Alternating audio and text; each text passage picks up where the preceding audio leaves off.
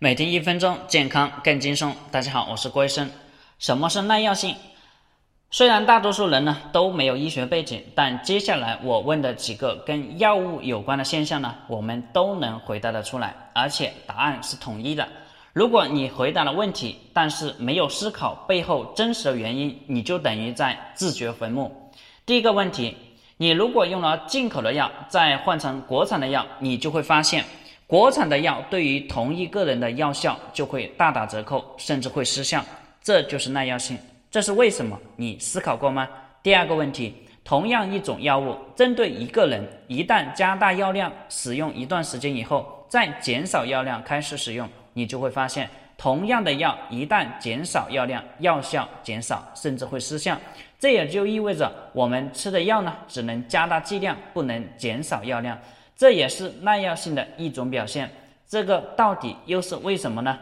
第三个问题，一旦用了贵的药，再换成便宜的药，也会发生耐药性，这又是为什么？如果我们不能解开背后的秘密，我们老百姓治疗各种疾病就会进入这样一个怪圈：用的药量越来越大，药越来越贵，甚至依赖进口的。反过来，哪怕是一个小小的感冒、感染、炎症，都会成为超级武器，也就是我们经常会听到的一个词，叫做超级细菌。这意味着全世界所有的抗生素对这个细菌将会失效。这个细菌感染到任何人，哪怕是以感冒的方式，或者以蚊虫叮咬的方式传播出去，所有被感染的人都将无药可治而死亡。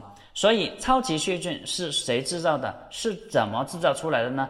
这是我们每一个老百姓必须知道的秘密。不然的话，没有一个人是安全的，更是我们每一个使用抗生素、消炎药的人的责任。一个人滥用，所有人都有风险。